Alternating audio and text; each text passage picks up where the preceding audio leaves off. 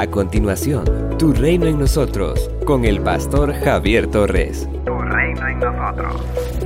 Nada hay fuera del hombre que entre en él que lo pueda contaminar, pero lo que sale de él, eso es lo que contamina al hombre. Marcos capítulo 7, versículo 15. En varias ocasiones, los escribas y los fariseos aparecen juntos en su intento para hacer caer a Jesús en alguna de las trampas o de condenarlo por lo que hace o dice. Los escribas eran conocidos como maestros o intérpretes de la ley. Eran los encargados de estudiar, interpretar y enseñar las leyes e interpretaciones de las mismas a la gente de su tiempo. En esta ocasión, el motivo de disputa es el hecho de que los discípulos de Jesús no cumplían el rito de purificación que exigía lavarse las manos antes de comer. El cumplimiento de este ritual era riguroso, según leemos en el verso 3.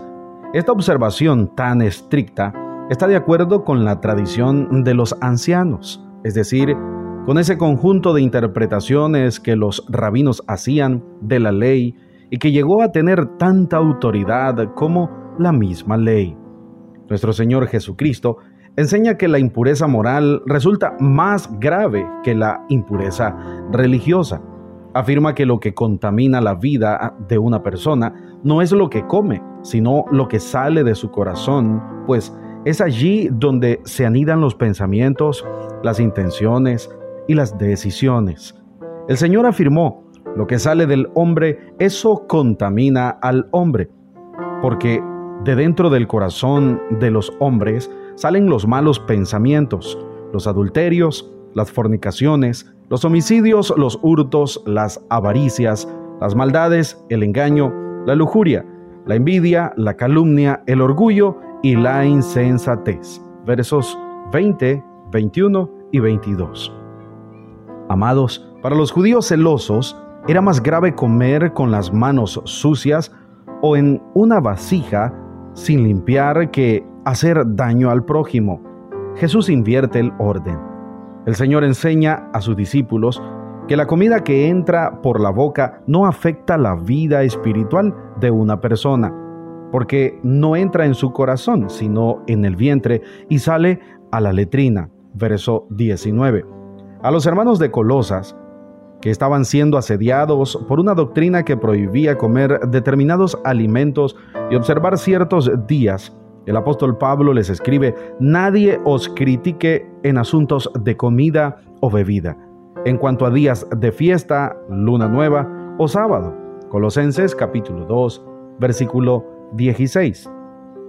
El hecho de que Jesús nos enseñe que no es lo que entra por la boca lo que contamina o daña espiritualmente, no nos exonera de ser buenos mayordomos de nuestra vida, pues debemos recordar que somos templo del Espíritu Santo.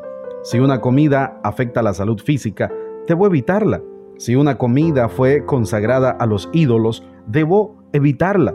No porque crea que eso a lo inmediato me quitará la vida, sino que el día que muera tendré limitaciones para entrar al reino de los cielos por tener participación con la comida sacrificada a los demonios.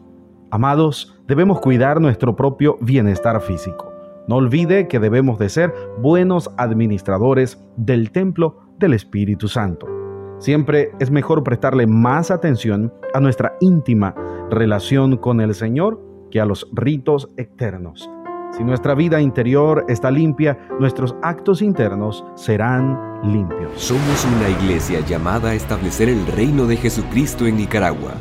Nuestra misión, predicar las buenas nuevas de salvación a toda persona, evangelizando, discipulando y enviando para que sirva en el reino de Jesucristo.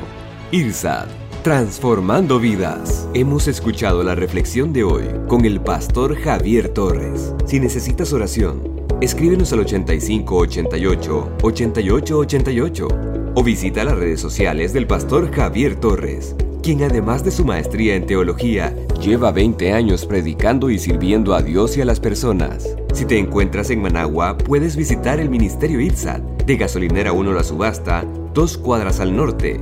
Mano izquierda, tu reino en nosotros.